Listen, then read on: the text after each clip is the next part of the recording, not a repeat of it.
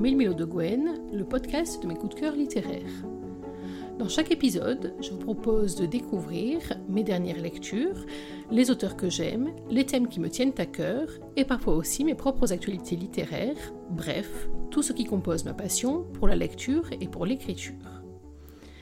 L'épisode d'aujourd'hui, le onzième déjà, est un épisode qui va se démarquer par sa forme et par sa thématique. En effet, pour une fois, je ne vais pas vous parler d'un livre, mais d'une trilogie, de la trilogie qui s'appelle L'infiltration de Fanny Scott, qui a été publiée aux éditions BMR et que j'ai découvert, entre autres, grâce à mon partenariat avec NetGalley France. Pourquoi une fois un peu particulière? Parce que j'avais très très envie de vous parler de cette trilogie qui a été publiée depuis janvier 2019 jusqu'à juin 2020, la sortie du troisième tome, euh, et qu'en même temps il faut tenir compte de nos auditeurs, de ceux qui connaissent déjà l'infiltration et avec qui je vais avoir plaisir à échanger mes propres points de vue et toutes les raisons pour lesquelles j'ai vraiment beaucoup accroché à cette lecture, mais en même temps j'avais aussi envie de faire découvrir à des lecteurs qui n'en ont pas encore eu l'occasion cette série, et donc donc je ne voulais absolument pas euh, spoiler ou révéler en tout cas les nœuds de l'intrigue. Aussi aujourd'hui, on va changer de forme. On va d'abord faire une première partie dans laquelle je vais vous présenter grosso modo l'ensemble de la trilogie, notamment son démarrage. Je vais même vous lire un extrait du premier tome que j'ai choisi parce qu'il me paraît très révélateur de l'ambiance de l'histoire et euh, euh, d'un ou plusieurs, en tout cas des protagonistes essentiels de cette aventure. Et puis après, J'inviterai ceux qui ne connaissent pas encore l'ensemble de la trilogie, ou ceux qui veulent garder du suspense, ou ceux qui n'ont lu que le premier ou le premier et le deuxième tome, à nous quitter temporairement et je reprendrai, pour ceux qui ont déjà lu la suite ou qui sont un petit peu plus curieux, avec mon point de vue sur la trilogie une fois finie, et notamment la lecture d'une partie du dernier volume. Bien entendu, pas de spoil pour ceux qui sont euh, en cours de troisième lecture, en cours de la lecture du troisième tome, mais c'est vrai que si vous ne connaissez absolument pas l'histoire, je vais en révéler un petit peu trop dans cette deuxième partie. Rassurez-vous, je vous avertirai avant pour que vous puissiez nous quitter en temps et en heure, ou en tout cas remettre à plus tard la suite de votre écoute. L'infiltration, donc, qu'est-ce que c'est?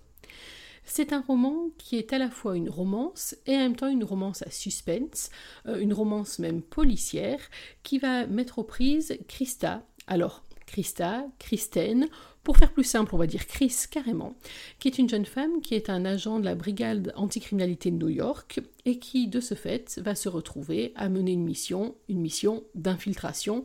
La suite devient logique.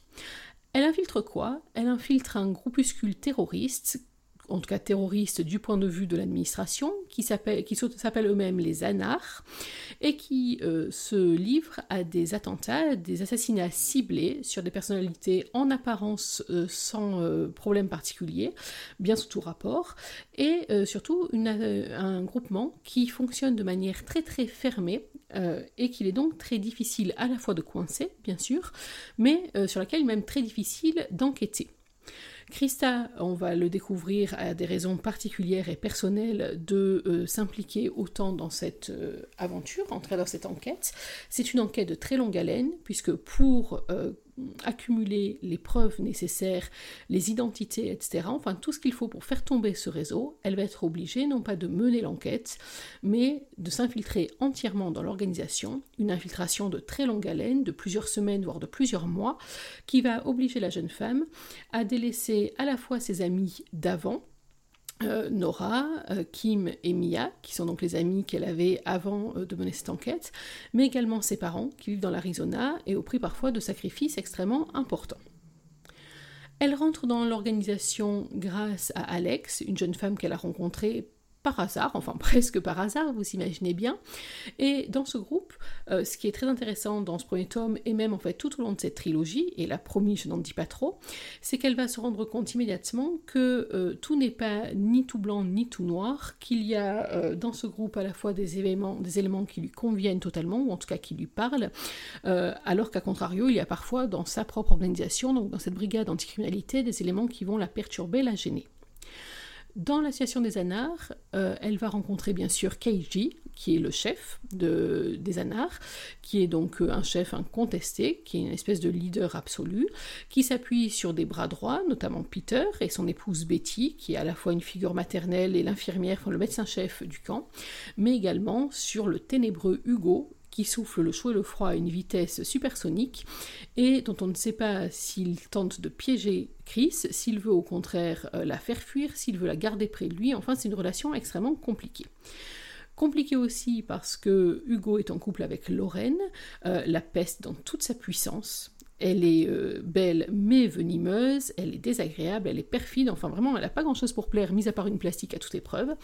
Heureusement pour Chris, elle va aussi euh, se faire des amis, et des amis avec des amitiés extrêmement fortes, Alex, j'en ai déjà parlé, mais aussi Elena, mais aussi Todd, et puis également Louis, et Louis c'est un personnage pour lequel j'ai beaucoup d'affection. Il est à la fois le préparateur physique de Kristen, c'est là-dessus qu'on va, euh, c'est l'extrait que je vais vous lire dans quelques instants, mais il est aussi un confident, un meilleur ami avec un petit quelque chose en plus qui va épicer toute l'aventure euh, de Chris à l'intérieur des anars, au sein des anars. Comme il est de tradition dans Milmio de Gwen, le podcast, je vais vous lire un extrait. Il se situe euh, dans le premier quart du roman, du premier tome hein, du roman. Là, on est vraiment dans la partie découverte pour ceux qui ne connaîtraient pas cette superbe trilogie. Et euh, c'est Chris qui a la parole. En sortant de l'école, le soleil brille encore. Les trottoirs gardent de la chaleur de cette fin de journée. C'est agréable de retrouver les beaux jours. J'aperçois au loin un homme en jogging, adossé contre un muret, un sac de sport sur le dos. Je ne peux m'encher de sourire lorsque je reconnais Louis. Il est grand, brun, les cheveux courts en épis ordonnés, avec une barbe un peu épaisse. Il me rend un large sourire lorsque je vais à sa rencontre. Je sautille presque sur place tout excité. Salut, Chris Je le salue à mon tour, ravi de cette visite inespérée et de sa signification. Ma formation. Tu as passé une bonne journée m'interroge-t-il, intéressé. Ouais, très bien, et toi? Super. Est-ce que ça te dit de venir faire un tour avec moi? J'accepte volontiers. Nous marchons côte à côte un moment, dans un silence quelque peu embarrassant. Je tente d'amorcer la conversation, poussé par la curiosité. Qu'est-ce que tu fais en dehors du groupe? Il me regarde, le sourire aux lèvres, avant de me répondre. En vérité, je suis coach sportif. Je travaille dans une salle de sport de l'East Village. J'entraîne des jeunes et des moins jeunes. De la boxe, du krav maga, des arts martiaux, je touche un peu à tout, j'adore ce que je fais.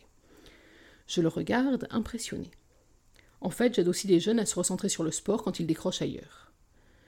Alors, on peut aider les autres tout en étant un, enfin un membre du groupe? Je me reprends très vite avant d'employer le terme anar. Je suis incapable de dire pourquoi, mais j'ai l'impression de ne plus avoir de filtre en présence de Louis, même si je le connais encore assez peu. Il me met très vite à l'aise. Son sourire révèle deux faussettes charmantes. Bien sûr, faire ce que nous faisons en dehors du quotidien n'empêche pas de nous accomplir autrement. Nous n'avons pas toujours que le mauvais rôle. Je le regarde sous un jour nouveau, avide d'en connaître davantage. Est-ce que tu saurais m'enseigner tes talents? Louis s'esclave franchement. Sa réaction me prend au dépourvu. Tout de suite, les choses sérieuses. Je ris à mon tour. Je suis tellement pressé d'avancer au sein du groupe. Mais il faut apprendre à marcher avant de courir. J'observe à nouveau ces fossettes, attentives. Et si on commençait plutôt par manger un morceau? Je connais un excellent pizza pizzaiolo tout près d'ici. Et si tu veux bien, je t'emmènerai dans un endroit que j'affectionne particulièrement pour t'expliquer sommairement le programme des semaines à venir. J'acquiesce et le suis avec entrain. Une part géante de pizza en main, nous continuons notre chemin tout en discutant. Je lui parle un peu de moi, de l'école, sans trop m'attarder. Tiens, c'est par là, m'indique Louis d'un signe de tête sur la droite. Je reconnais les montées d'escalier menant au Highline Park, arboré quelques années plus tôt. Je n'y ai presque jamais mis les pieds, préférant Central Park. Nous montons les marches une par une dans un silence paisible. Arrivés au sommet, nous poursuivons notre chemin à travers le parc. L'endroit est très bien aménagé. Les anciens rails des trains sont recouverts par la végétation. La nature a repris ses droits sur le reste des vestiges humains. Des arbres ont été plantés çà et là, dégageant de l'ombre sur quelques bancs disposés le long de la promenade. Des fleurs poussent sur les rails, formant une vaste prairie. Des New-Yorkais se baladent pour décompresser en cette fin de semaine. Des touristes prennent quelques photographies. Le soleil décline lentement dans le ciel. Est-ce que tu veux bien t'asseoir un moment me propose Louis, tourné vers moi? J'accepte, le suivant jusqu'à un banc plutôt isolé, éloigné des autres. Je m'assieds la première. De nombreuses questions me traversent l'esprit. Tu viens souvent ici? Le plus souvent possible. J'aime cet endroit. Simple, un peu moins fréquenté et riche en obstacles naturels. Je viens courir ici. C'est plutôt tranquille et pas désagréable de prendre un peu de hauteur sur la ville. Tu viens seul?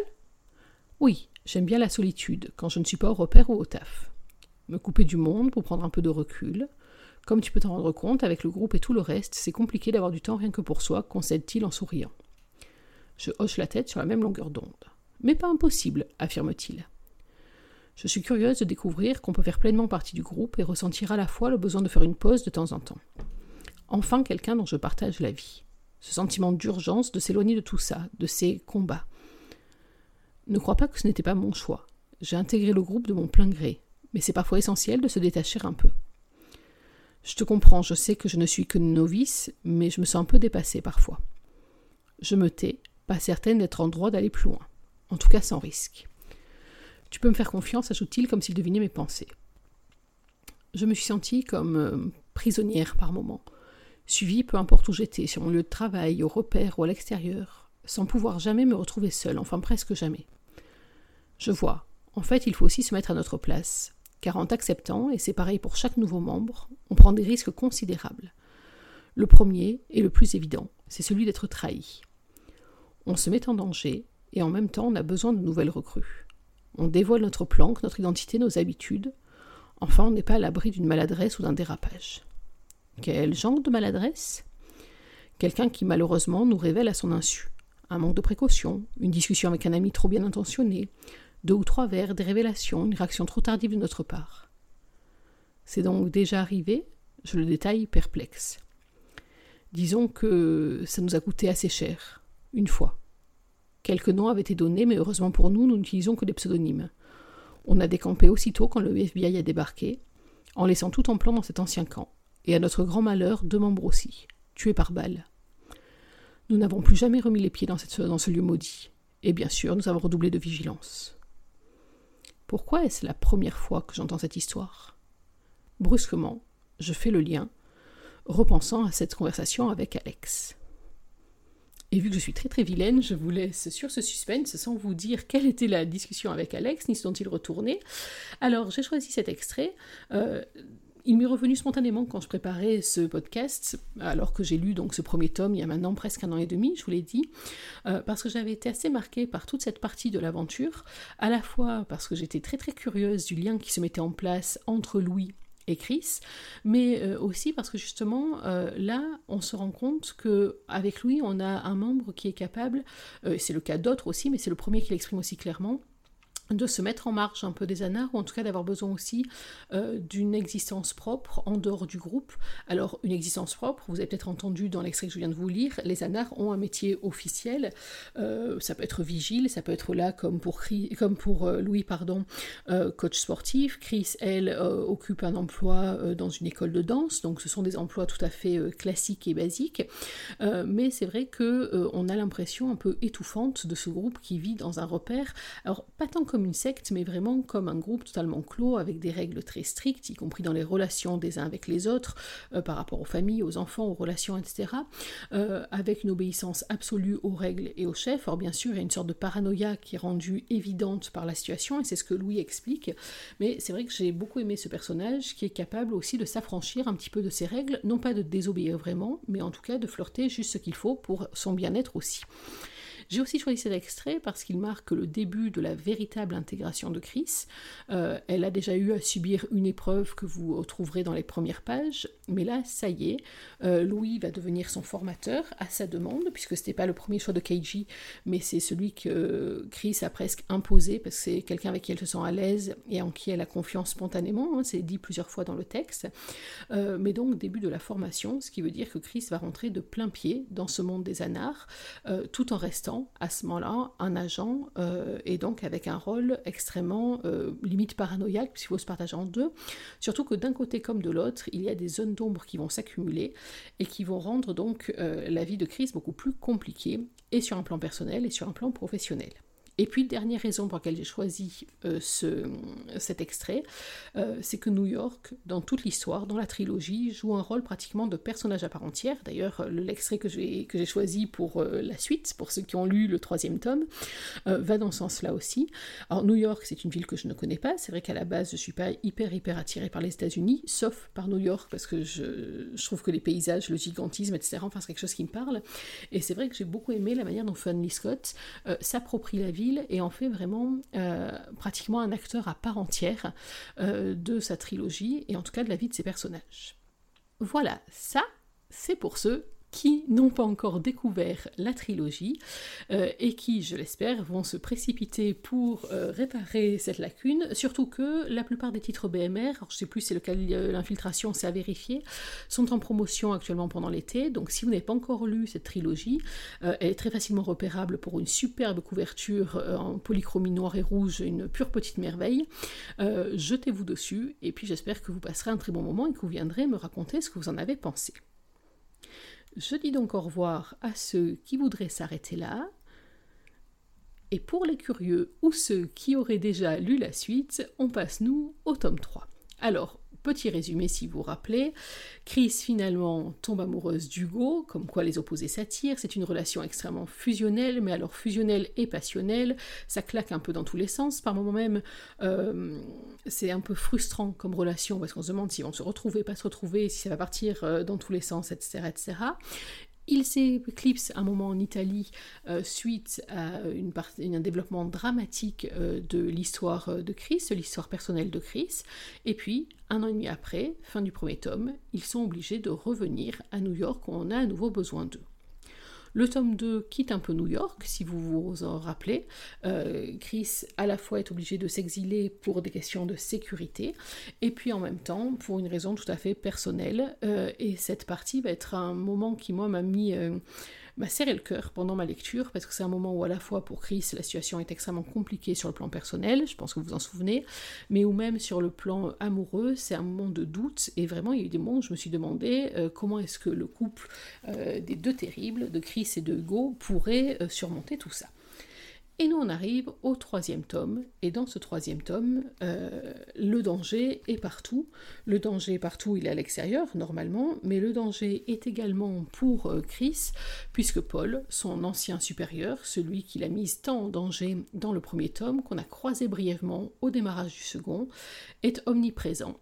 Euh, et que Chris a dû passer un peu un pacte avec le diable, le diable, c'est un peu exagéré, quoique, pour devenir une espèce d'appât pour pouvoir euh, mettre Paul hors d'état de nuire. Donc dans ce troisième tome, euh, on va avoir à nouveau cette intrigue policière extrêmement forte, euh, ce danger qui plane, qui rôde partout, et coup de chapeau à Fanny Scott qui maintient comme ça une tension très importante. Et puis, ce qui est de très intéressant aussi dans ce tome, c'est que on a une remise en cause des anards à l'intérieur même du groupe, pour des raisons que je ne peux pas vous dévoiler entièrement, mais donc on, a comme ça, euh, même au moment où on pense que ça y est, l'intrigue est résolue, non, euh, des choses qui redémarrent et qui vont à nouveau euh, relancer un coup d'intrigue entre les personnages, même si, et quoi que le couple Chris Hugo soit toujours et fusionnel, et passionnel, et parfois électrique, euh, j'ai trouvé qu'il allait vers un espèce d'apaisement, en tout cas vers une espèce de maturité, euh, où quand les choses allaient trop loin, l'un ou l'autre se rappelait à quel point euh, son partenaire est essentiel dans sa vie, et à quel point par moment il faut mieux prendre un peu de recul plutôt que de tout ficher en l'air. J'ai choisi un extrait, moi, qui est au début de ce tome 3, que je vais vous lire, qui se passe donc peu après le retour de Chris à New York. Et c'est toujours Chris qui a la parole.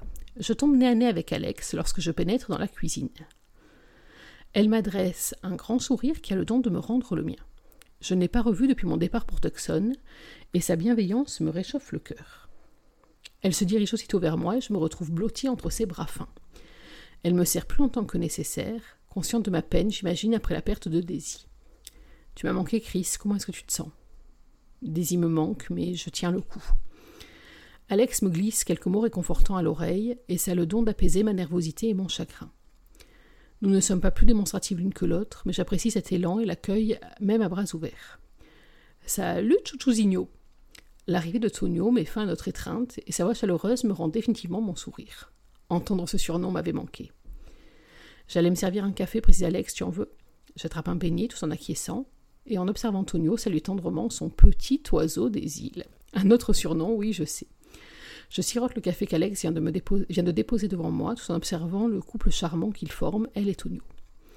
Je les entends échanger quelques plaisanteries et j'ai du mal à retenir mon sourire. Bon, maintenant que tu es de retour, qu'est-ce que tu comptes faire? me lance Alex.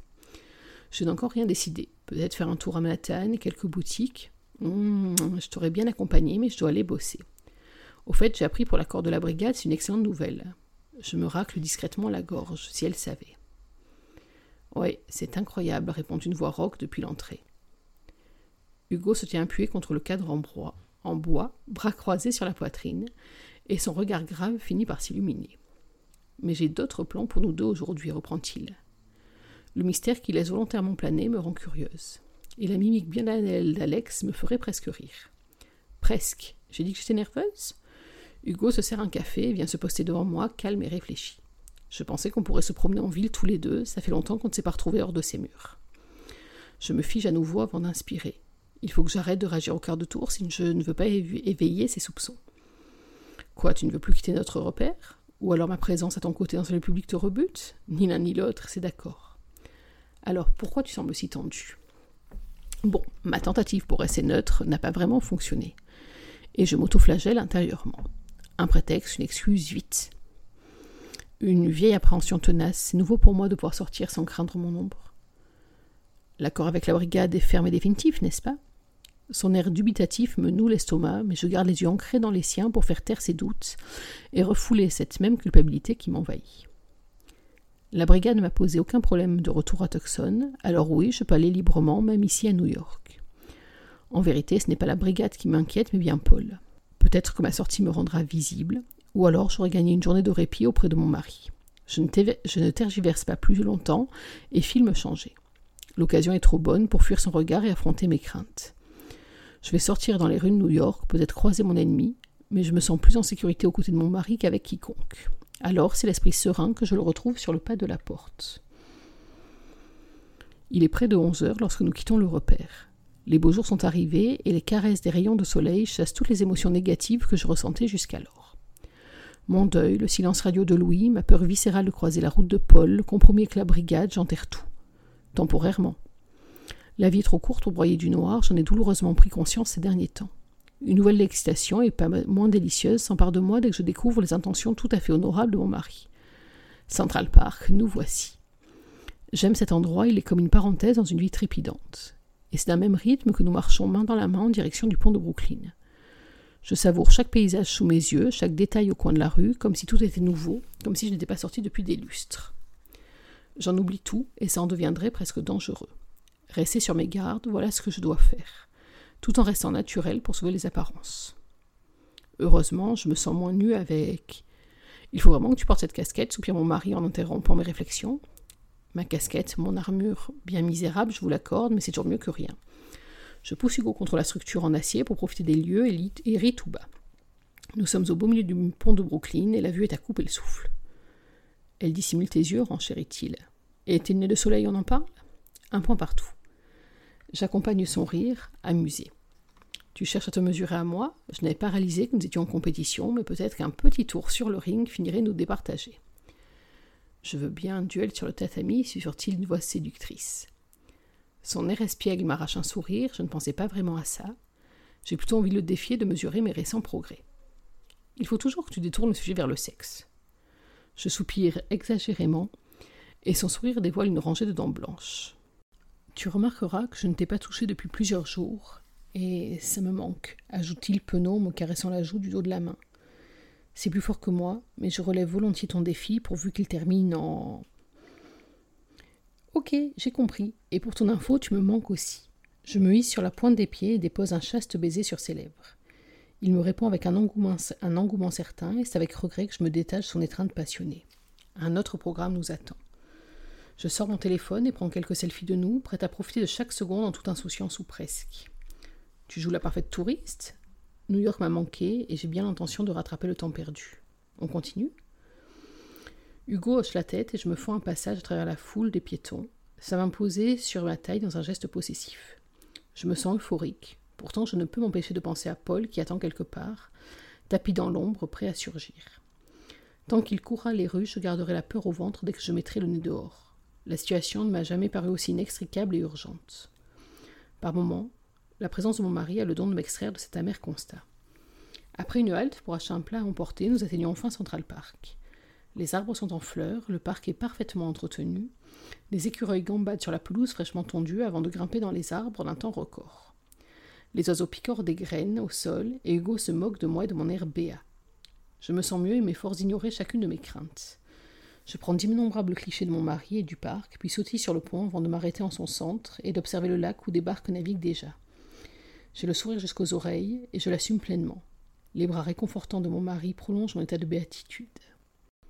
Voilà donc le deuxième extrait que j'ai choisi pour vous, donc qui est un extrait, je vous l'ai dit, qui se situe au début du roman, ce qui permet à la fois de poser euh, l'intrigue et en même temps de ne pas trop vous en dévoiler, même si je suppose que vous en avez euh, saisi l'essentiel. J'ai choisi cet extrait pour plusieurs raisons. D'abord parce que j'ai beaucoup aimé euh, le retour d'Alex dans la vie de Chris, donc Alex et Tonio, qui forment vraiment un point de repère, à la fois une amitié très forte, un rempart, et puis c'est vrai que c'est important parce que c'est une amitié dans le groupe des Anards, donc ce permet à Chris de pouvoir poser l'armure et puis euh, de retrouver son allié naturel euh, depuis le tout début du euh, premier tome, puisqu'Alex a vraiment une place à part dans cette trilogie. Je l'ai aussi choisi parce qu'elle intervient dans le roman après une scène compliquée euh, entre Chris et Hugo, et que là au contraire on est sur une scène d'apaisement. Euh, je vous l'ai dit déjà à plusieurs reprises dans ce podcast, la relation entre Chris et Hugo est une relation qui est passionnelle, euh, qui est faite de collisions et puis de plus en plus quand même de moments de tendresse ou de moments de grande compréhension. et là on est pile dans l'un de ces moments-là, et en même temps on a en nombre sous-jacente les non-dits. Là si vous avez bien repéré, ce sont les non-dits de Chris qui cachent des choses à Hugo, et des choses pas des moindres, hein, puisqu'il s'agit de sa propre sécurité euh, face à la menace que représente Paul, mais également des tenants et des aboutissants de l'accord qu'elle a passé avec la brigade, donc on peut dire là qu'il s'agit d'un gros, gros, gros, euh, une grosse cachotterie, euh, et on peut craindre, surtout quand on connaît le tempérament d'Hugo tel qu'il a manifesté dans les premiers tomes, on peut craindre une réaction assez cataclysmique quand il va se rendre compte de ce qu'il se passe. Mais en même temps, j'ai aimé ce passage parce qu'on est vraiment dans une espèce de parenthèse enchantée euh, alors, quelque part, c'est vrai qu'on sent hein, toute la mauvaise conscience euh, de Chris, qui n'aime pas mentir à son mari, qui sait très bien en plus qu'il lit en elle mieux que la plupart des gens, et euh, qui malgré tout est obligé de donner le change. Non pas qu'elle aime lui mentir, c'est pas du tout ça la question, mais c'est juste en fait pour le protéger. Et on voit bien dans ce tome-là, et on en a l'illustration encore dans ce passage-là, euh, de tous les sacrifices que chacun est prêt à faire pour protéger sa moitié. Et c'est vrai que là-dessus, on a une véritable évolution euh, dans le roman. Alors, la relation est toujours fusionnelle, passionnelle.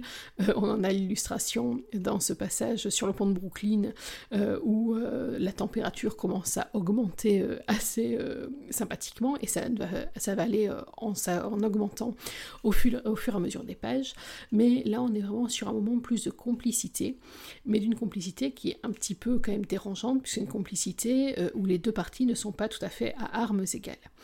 Mais j'ai aimé quand même, euh, et c'est pour ça que je l'ai choisi, ce moment d'apaisement, et je vous l'ai dit tout à l'heure dans l'autre extrait que j'ai choisi, ce moment d'apaisement où la ville de New York, et en particulier la Central Park, joue un rôle euh, majeur, et c'est vraiment un personnage à part entière de l'histoire de Chris et d'Hugo, et plus largement de l'histoire des Anards, et on voit bien dans cet extrait-là tout l'apaisement et en même temps tout le rôle que joue la ville euh, dans cette histoire, elle est vraiment ancrée au cœur de New York. J'ai choisi aussi cet extrait parce qu'on est encore au début du roman, qu'il y a énormément de choses qui vont se passer après, je l'ai déjà évoqué, à la fois, donc là on le sent bien, hein, la menace euh, que Paul fait peser sur euh, Christa, euh, qui est une menace qui peut se révéler à tout moment, qui peut éclater, qui peut éclater d'autant plus facilement que Hugo n'est au courant de rien, que l'ensemble des anards ne sont au courant de rien, et que même si un fantôme veille dans l'ombre sur Christa, malgré tout, elle est relativement seule, ou en tout cas soumise au bon vouloir de la brigade, et le moins qu'on puisse dire, c'est que vu que les relations entre Chris et la brigade, ils ne se précipiteront pas forcément pour lui éviter les premiers mauvais coups. Donc là-dessus, on a euh, un suspense qui est assez important. Mais euh, dans cette partie-là, même si, parce que je sais la suite, j'ai senti moi les petits, euh, les petits clins d'œil, on n'a pas encore l'autre partie de l'intrigue, qui est vraiment la partie, comme je le disais, qui est interne, à savoir l'évolution des anards. Et c'est une relance que j'ai trouvée très intéressante et très très bien trouvée de la part de Fanny Scott, puisqu'on va avoir d'une part la résolution de l'enquête policière, entre guillemets, euh, de la prise de position de Paul et des dangers qu'il peut faire peser, sur Christa et même sur l'ensemble des anards, mais on a aussi une relance dans l'évolution des personnages. Euh, ce sont des personnages qui se suivent donc depuis plusieurs années, euh, qui vivent ensemble, qui nouent des liens, et on va avoir là une évolution. c'est un groupe qui paraît extrêmement soudé, malgré bien sûr par moments des petites tensions, etc., notamment avec Lorraine qui est toujours dans le coin et qui n'est jamais à l'abri d'un mauvais coup. Mais on a l'impression vraiment d'un apaisement ou en tout cas d'une très forte cohésion dans le groupe, et on va se rendre compte qu'il ne va pas falloir grand-chose pour que la cohésion soit menacée, et que même tout ça vole en éclats. Et puis, autre élément que j'ai beaucoup aimé dans ce roman, c'est la prise de position de plus en plus importante de certains personnages de l'histoire. Je ne vais pas vous donner leur nom pour pas vous en dire trop. Euh, et puis même, un dépaysement. Alors, dans le premier tome, rappelez-vous, on avait fait un petit tour en Italie, pour mon plus grand bonheur. Dans le deuxième tome, euh, Chris avait dû euh, s'exiler en Arizona, on l'a évoqué tout à l'heure. Là, dans ce troisième tome, on va avoir une très jolie parenthèse beaucoup plus au sud, à la découverte d'une part d'autres mouvements, et c'est bien euh, ce, dépaysement de voir comment les autres fonctionnent, mais aussi avec la visite d'une ville qui fait partie des villes dans le monde qui doit avoir la pire réputation, et euh, un détour presque touristique qui d'une part offre une très jolie respiration dans un tome où par moment euh, la densité, ou en tout cas le danger devient presque oppressant, mais en même temps un moment qui va permettre de voir autre chose, de découvrir qu'il peut y avoir une vie hors de New York, ce qui peut ouvrir d'autres horizons. Bref, vous l'aurez compris, cette trilogie euh, est vraiment euh, un, ouvrage que je vous recommande absolument. Euh, j'ai passé moi des heures très agréables dessus, des heures de tension aussi. Hein. il y a plusieurs reprises, j'ai eu la larme à l'œil, j'ai eu le cœur qui a battu plus vite, j'ai eu un gros coup de stress, j'ai même un peu maudit l'auteur par moment, il, faut bien le dire. Mais en attendant, ce qui en ressort, c'est vraiment d'une part un énorme plaisir, d'autre part la certitude que je vais guetter les prochains écrits de Fanny Scott, peut-être sur d'autres membres du groupe, mais euh, sinon, même carrément dans un tout autre univers. Je suis très très curieuse de découvrir ce qu'elle nous réservera la prochaine fois. Cet épisode touche maintenant à sa fin. J'espère que vous avez pris autant de plaisir à l'écouter que moi à le composer. Je vous remercie d'être de plus en plus nombreux à suivre Mélo de Gwen le podcast. Je vous remercie aussi de tous les petits retours que vous me fournissez à travers les réseaux sociaux ou par messagerie. Ça fait vraiment euh, plaisir et ça m'encourage à continuer.